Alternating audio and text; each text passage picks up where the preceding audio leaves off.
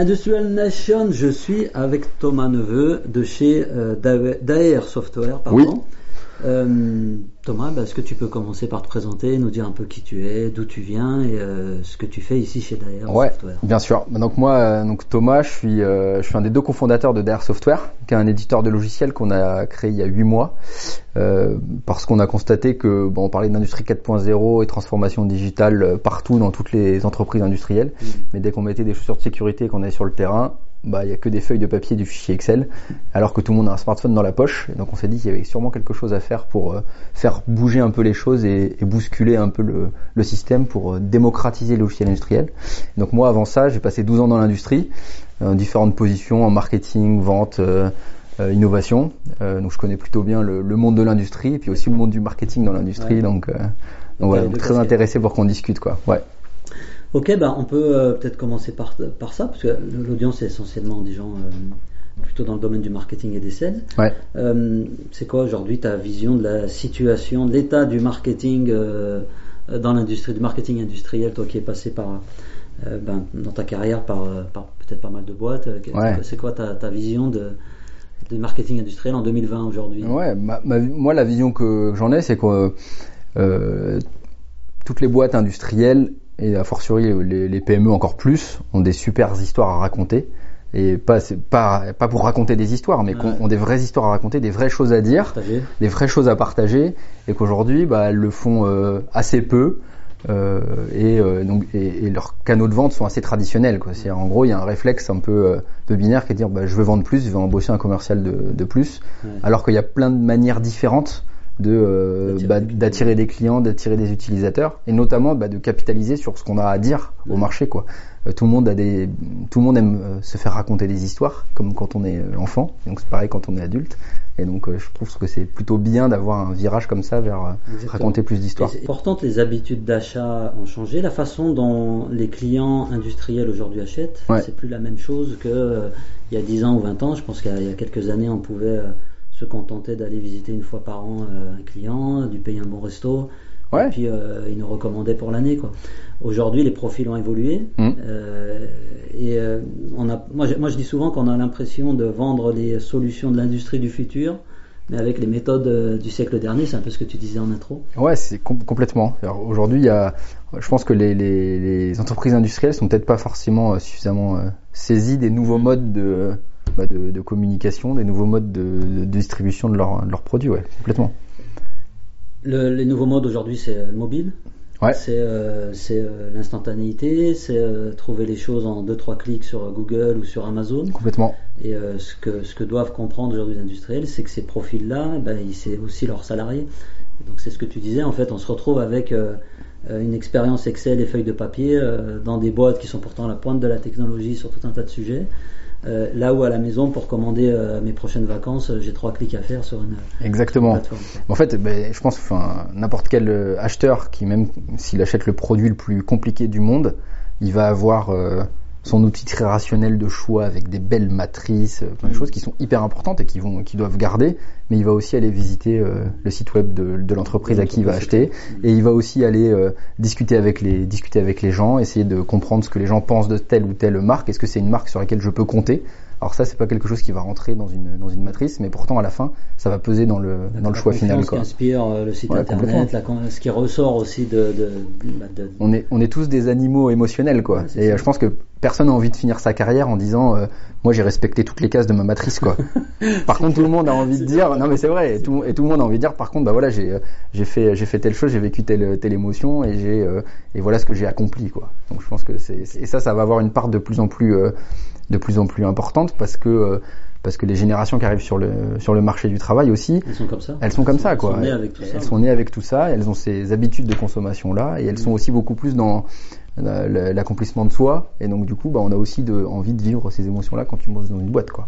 Alors, du coup, ça m'amène à une question. Tu vois, on a, euh, on a des problèmes de recrutement aujourd'hui dans l'industrie. Ouais. Euh, moi, j'ai- j'ai j'ai constaté à plusieurs reprises, je fais des réunions des fois dans des comités de pilotage avec des dirigeants industriels. Ouais. Les gars sont tous à se plaindre de la, de, de la difficulté à recruter. Alors, c'est la faute de l'école, c'est la faute de Pôle emploi, c'est la faute Mmh. des jeunes qui veulent pas bosser. Mais quand tu vas sur leur site web, tu tombes sur un truc des années. euh, des années 90 et encore je suis gentil, même si ça a été fait récemment en fait. C'est- Ouais. Ça renvoie une image. euh, moi, je suis un jeune en troisième qui réfléchit à son orientation.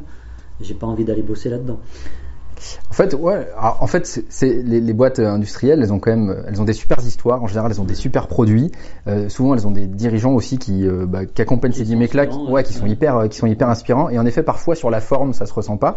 Donc, tu prends l'exemple du, du site web. euh, alors moi, tu connais mieux le marché que moi, et pour le coup, je serais, je serais pas capable de le, de le juger. Mais je pense que c'est aussi un peu pareil sur les, sur les outils opérationnels que, les- que les gens utilisent euh, quand ils bossent dans une usine. Je prends souvent l'exemple d'un un, un- un jeune ou un moins jeune d'ailleurs qui euh, passe son premier jour euh, dans, le, dans, dans une usine ou, euh, ou dans un entrepôt et ça va être son- finalement son premier contact. Euh, je crois que j'ai vu un chiffre, je crois qu'il y a, il y a 20% ou 20 25% des gens qui quittent le, ce- le- leur job le, le premier jour ou qui ont envie de le quitter le premier jour. Quoi. sauvent, quoi. Donc, alors, on, donc on peut, on peut les, on peut leur taper dessus en disant que c'est de leur faute. Il y a sûrement une part où euh, c'est de leur faute, mais aussi il faut peut-être se repenser euh, ce qu'on leur fait vivre et quelle est l'expérience collaborateur.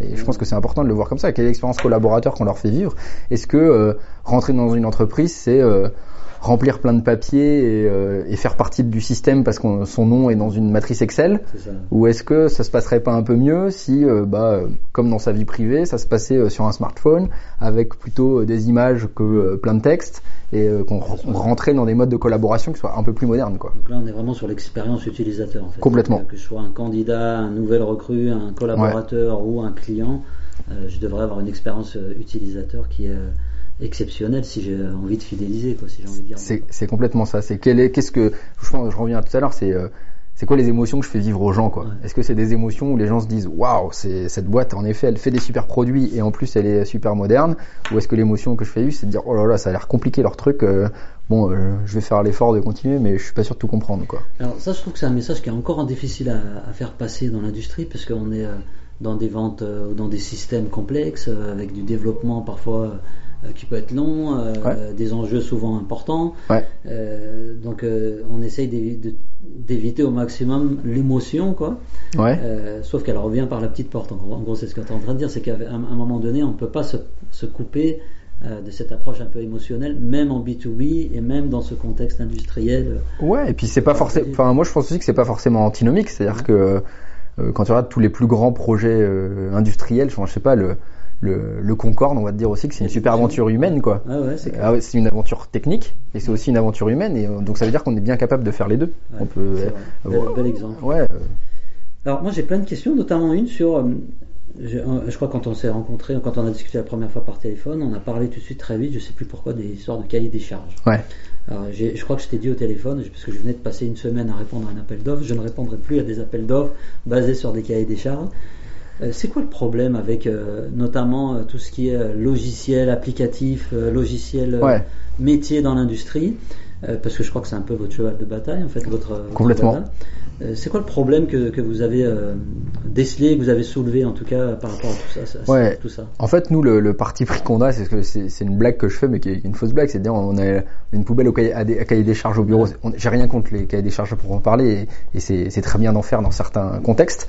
Mais il y a peut-être des contextes sur lesquels, nous, en tout cas, ce qu'on se dit, c'est pour dans un outil avoir la- les bonnes fonctionnalités et euh, avoir la bonne expérience utilisateur, et ben je préfère un- investir dans le design. C'est-à-dire que nous, on a un- typiquement la personne à qui on met des chaussures de sécurité pour aller comprendre quels sont les attendus d'un chef d'équipe, d'un opérateur, d'un responsable d'atelier. Chez nous, le premier, c'est le designer. On le met au contact des gens et on, et on, et on les fait parler. Donc vous allez euh, faire en sorte que ce designer s'imprègne euh, de la mentalité, de, de, de- Exactement. De la mentalité, de la culture, des mots, euh, de, euh, de l'environnement aussi. C'est-à-dire que dans une usine, l'environnement, est- parfois, il, bah, il est sale, parfois, Ouais. enfin voilà, il faut, il faut prendre en compte tout le, tout l'environnement des personnes et comprendre, ok, pas, pas et, et ce dont on a besoin, c'est pas forcément ce qu'on dit. Euh. Quand on fait le travail de, de- de synthèse, et on le voit d'ailleurs aujourd'hui euh, euh, sur des sur des projets euh, informatiques, à la fin, euh, dans une boîte, qui est 100% content de l'outil qui a été euh, pondu sur mesure. En général, personne. Souvent, ouais, c'est assez en mitigé, quoi. hors budget, hors délai. Voilà, c'est souvent comme ça. Donc nous, le parti pris, c'est de dire, bah nous, on va plutôt proposer des outils qui sont sur étagère, c'est-à-dire qu'on fait pas un, on fait pas un projet informatique. On va avoir accès à un produit qui a été pensé par un designer sur la base de plein de plein de d'opérationnels de terrain et plein de gens avec qui on, on, a parlé. On va avoir testé ce produit avec beaucoup d'itérations, c'est-à-dire qu'on commence par faire des euh, des maquettes, Ouais. des maquettes un peu plus abouties qui deviennent agile, voilà euh, complètement Scrum, exactement, c'est exactement notre mode de notre mode de travail pour à la fois à l'avoir un produit qui réponde vraiment aux besoins des gens. Et pas parce que ça a été écrit dans un cahier des charges, mais parce qu'on l'a expérimenté et qu'on a- et qu'on l'a mis à l'épreuve euh, à l'épreuve du feu. Donc on avait, ça c'est notre manière d'investir sur le, le design pour répondre vraiment aux enjeux des, gens et dire à la fin, bah, le produit, euh, ça va être hyper rapide finalement de se faire une religion dessus parce que on va pouvoir le télécharger, l'essayer et comme dans les produits de la vie courante, le jeter à la poubelle s'il répond pas aux besoins et le garder s'il répond aux besoins. Ce sera le juge de paix quoi. Et puis, ça permet d'appliquer un peu cette règle des 80-20. En fait, quand on fait un cahier des charges, en fait, on imagine tout un tas de fonctionnalités, euh, Ouais. souvent, puis on les liste. Hein, puis en Ouais. plus, on les liste souvent sans prioriser, c'est-à-dire qu'on va se dire, il me faut ça, il me faut ça, il me faut ça. Et souvent, ça se passe comme ça. On réunit euh, les différents services, Exactement. chacun exprime ses besoins, on- et puis il y en a un qui se tape le sale boulot de compiler tout ça pendant des mois. On négocie jusqu'à prendre le cahier des charges. Parfois, on paye des consultants pour faire le cahier des charges. Ouais. Donc ça donne boulot. Et on en a plus cher de cahier des charges que Que de, de- que-. Ouais, complètement. Et puis on se rend compte quand on développe tout ça, euh, un, que c'est très long et compliqué à développer parce qu'on va lever évidemment tout un tas de complexités. Ouais. Et puis que en fait, euh, dans la réalité, il y a seulement euh, 20% de, de, de- de- des- fonctionnalités euh, qui sont euh, utilisées Ouais. 80% Moi, du le, temps. Quoi. le- le parallèle que je prends euh, que je prends souvent, c'est de dire, et je pense que c'est en fait symptomatique de la maturité d'une industrie. Euh, Aujourd'hui, par exemple, une, une voiture, si vous allez chez votre euh, concessionnaire et que vous commencez à lui faire toute une liste euh, en lui disant, bah, moi je sais pas ce que je sais pas ce que je veux, mais je voudrais qu'il y ait six roues, euh, trois antennes pour la radio et, euh, passer, et hein. quatre volants. On va vous dire, non, monsieur, je suis désolé, mais euh, nous, en fait, ça. on a un catalogue de produits qui répondent à différents besoins. Et euh, bah, vous, en fonction de votre besoin, a priori, on devrait avoir un véhicule qui correspond à votre, après, à votre besoin. la marge avec des Et après, on ajuste à la marge avec des options. Mais et donc, on est bien sur une démarche où, euh, bah, comme c'est une industrie qui est mature, Ouais. elle a constitué une offre de produits euh, sur sur étagère, et les consommateurs, ils ont l'habitude d'aller consommer une, une offre de produits qui est sur étagère. Surtout qu'on a l'habitude, effectivement, dans la vie quotidienne, euh, on a euh, des tas d'applications dans nos smartphones. Alors, il y en a beaucoup peut-être qu'on n'utilise pas, mais on a une application euh, pour faire le footing, une pour faire la cuisine, Complètement. une pour les emails. Exactement. Donc, ça veut dire que c'est euh, que déjà quelque chose d'adopté, finalement. Voilà. Et donc nous, nous, notre pari, c'est transposer ces habitudes de consommation de la vie euh, courante, bah, de le transposer en logiciel industriel. Et on, on est convaincu que c'est comme ça qu'on va le démocratiser l'usage des logiciels industriels. C'est en, en mettant à disposition bah, une fonction égale euh, une application. Elle répond hyper bien à ce besoin-là. Et donc c'est pour ça que ça devient utilisé au quotidien. Et, et ça fait et ça va faire aussi le pont avec la toutes les boîtes, elles parlent, elles parlent de big data, d'utilisation des données. Je lisais une, une étude la semaine dernière d'un user group d'un grand éditeur de RP euh, aux États-Unis Ouais. qui disait bah, il y a dir- 17% des directeurs financiers font confiance aux données qui sont dans leur ERP. D'accord, Donc, 7%. Ça fait juste hyper peur, quoi. C'est-à-dire que c'est juste leur outil du quotidien. Il y en a que 17% qui font confiance aux données. Et pourquoi? Parce que bien souvent, la qualité des données, du coup, qu'on retrouve dans n'importe quel système, système d'information, et tout, et tout le monde dans toutes les boîtes le dit, c'est euh, shit in, shit out. Ouais. Si on met des mauvaises données dans un système, bah forcément, ce qui ressort, c'est mauvais. Donc, et après, la question, c'est de se dire, ok, comment je fais pour avoir des bonnes données? Bon, bah, je peux taper sur les gens, Ouais. mais ça, Parce que euh, souvent, c'est ce qu'on va dire. On va dire, c'est euh, ah ouais, les leur commerciaux remplissent pas bien c'est de leur faute, euh, ouais. les autres remplissent pas bien. Donc, les donc on va leur taper dessus. Je pense que euh, ça marche quelques semaines, mais on Mm. peut pas taper sur les gens toute la journée. Ou alors on- peut-être on peut prendre le prisme inverse, c'est-à-dire essayer de comprendre pourquoi. Pourquoi ils remplissent pas Pourquoi ils remplissent pas correctement les gens. Et pourquoi ils vont dire, ils vont dire bah parce que parce que c'est pas pratique, parce que première raison aussi, ça m'apporte quoi à moi de remplir ça. Et donc du coup nous toute notre philosophie c'est de dire aussi pensons d'abord à l'utilisateur final, à celui qui fait la saisie. Comment est-ce que faire une action avec euh, cette application mobile que je lui ai fournie, ça lui apporte de la valeur à lui? Mm. Et si ça lui apporte de la valeur à lui, naturellement, non seulement il va faire le travail de d'utiliser l'outil, mais en plus, il y a quand même de grandes chances que ce qu'il mette dans l'outil, ce soit de la donnée de qualité. Ouais, c'est clair. Et donc en fait, tout, tout le travail aussi, c'est de, revenir un peu à la, à la base, à la réalité du terrain, à l'opérationnel, au caillou dans la chaussure du Ouais, quotidien, y apporter une solution, et après c'est bénéfique pour, euh, pour tout le monde. Oui, quoi. parce que finalement, on, on est tous en train de parler de, enfin, on entend parler tous de transformation euh, numérique. Alors, moi, c'est un mot, j'ai fait une allergie. euh, Ouais, je, je suis assez... une allergie euh, respiratoire à moi. Ouais. je me mets à tousser en général quand je le prononce. Euh, on sait même pas trop de, de quoi il s'agit. On dit que les boîtes doivent faire leur transformation digitale, etc. Mais en fait, ça peut peut-être commencer par des choses assez basiques. Donc c'est, c'est par exemple ce que tu disais, remplacer quelques feuilles Excel par, euh, par une appli. Ouais. Euh, parfois, c'est déjà Mais- un grand pas dans Mais, beaucoup de boîtes. mais, mais surtout, ce qui est important, c'est, c'est pas de le remplacer euh, pour le remplacer, c'est de se dire, ok, quel est l'usage Une, une valeur ajoutée. exactement, quel est l'usage et c'est quoi la, la valeur ajoutée exactement pour l'utilisateur final? Donc euh, Thomas, on est en train de parler de valeur ajoutée euh, pour l'utilisateur final. Donc si on doit aujourd'hui se lancer dans du développement ou de la mise en œuvre d'a- d'applications euh, métiers euh, pour une boîte industrielle, Ouais. toi ta préconisation c'est ça, c'est on, on- on met le paquet sur le design, en tout cas sur l'expérience utilisateur, et Ouais. la valeur ajoutée qu'on. Complètement. C'est-à-dire, de toute façon, les, le, le sujet est même sur des technologies qui paraissent hyper, compl- hyper, hyper complexes. Mm. Le sujet, il est plus euh, technologique, quoi. Plus technologique. Il est plus technologique. Euh, euh, Enfin, avoir des, tout ce que je parlais, ce dont je parlais tout à l'heure, faire du big data. Ouais. Enfin, technologiquement, maintenant, c'est devenu, c'est quasiment à la portée de n'importe qui. Par contre, le sujet de savoir quelle est la, comment est-ce que je capte la bonne donnée au bon moment, au bon endroit avec la bonne personne, ça c'est un sujet qui est un vrai sujet métier. Et puis après, qu'est-ce que j'en fais et comment je la valorise auprès des auprès des gens, ça c'est un vrai sujet qui est un sujet aussi métier, expérience utilisateur quoi. Donc en fait, nous on, nous ce qu'on fait c'est qu'on investit là-dedans dans le cas d'usage dans l'expérience uti- dans l'expérience utilisateur pour le mettre à disposition bah, de, de main de nos utilisateurs sur étagère Ouais. et que le et que finalement on soit vraiment dans un mode où on consomme du du logiciel industriel comme on consomme de l'app mobile dans sa vie de tous les jours quoi. Moi, je suis convaincu que ça, va cartonner en fait. Pourquoi? Parce que si tu regardes, euh, alors je dis pas ça pour te faire plaisir, hein, mais, mais je- Mais ça me fait vachement plaisir. C'est vrai parce que c'est logique. Si tu regardes aujourd'hui tous les disrupteurs, toutes ces grandes boîtes, euh, toutes ces boîtes qu'on qu'on regarde comme ça euh, avec des grands yeux, là, les Airbnb, les Uber, Ouais. les, les Amazon. Euh, alors c'est pas moi qui le dis, hein, c'était le, le dirigeant d'UpSpot qui en avait fait le cœur de sa conférence l'année dernière. Il disait que euh, la, fa- la, la raison pour laquelle il, il gagne, c'est pas la techno, c'est la façon dont ils vendent. Mhm. C'est l'expérience client en fait. Et si Mhm. tu regardes Amazon, Uber, Airbnb pour en citer quelques-uns, technologiquement c'est une plateforme. euh, Mhm. je, je vais pas euh, critiquer leur, leur dev quoi, mais. C'est- pas très compliqué à mettre en œuvre. C'est pas un truc. euh, Mhm. Il y a un petit algorithme, il te met euh, des appartements qui peuvent te plaire, euh, tu choisis, tu- c'est une base de données quoi. Euh, Amazon c'est pareil, c'est un catalogue produit quoi. Ça, ils n'ont pas révolutionné technologiquement le truc.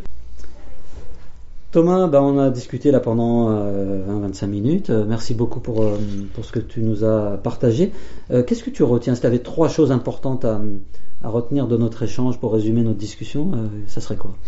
Bah, euh, moi je pense enfin, on le voit à la fois toi dans dans le métier que toi tu proposes sur le marketing ou moi ce que je peux proposer sur des apps mobiles pour l'industrie, on voit finalement qu'il y a une euh, espèce de convergence entre la- les habitudes de consommation qu'on a dans, tous dans nos vies euh, privées et les habitudes de consommation qu'on est en train d'avoir de plus en plus et qui vont s'accentuer dans le dans le professionnel. On a les mêmes réflexes quoi. On a les, on va regarder sur internet, on a envie de pouvoir essayer de jeter à la poubelle, on a, enfin, il y a vraiment, je pense que ça c'est quelque chose qui est, euh, qui est hyper, euh, hyper fort. L'expérience utilisateur. Quoi. Ouais. Il faut que, faut que ça soit fluide. après, les- ça- ouais, je pense que le deuxième point, c'est vraiment ça aussi, c'est le- l'expérience utilisateur. Quelle expérience je propose à mon client, quelle expérience je propose à mon collaborateur, quelle expérience je propose à- aux gens qui travaillent, qui travaillent avec moi. Et ça, c'est quelque chose qui va, qui est, euh, qui est, Mm. qui est hyper important.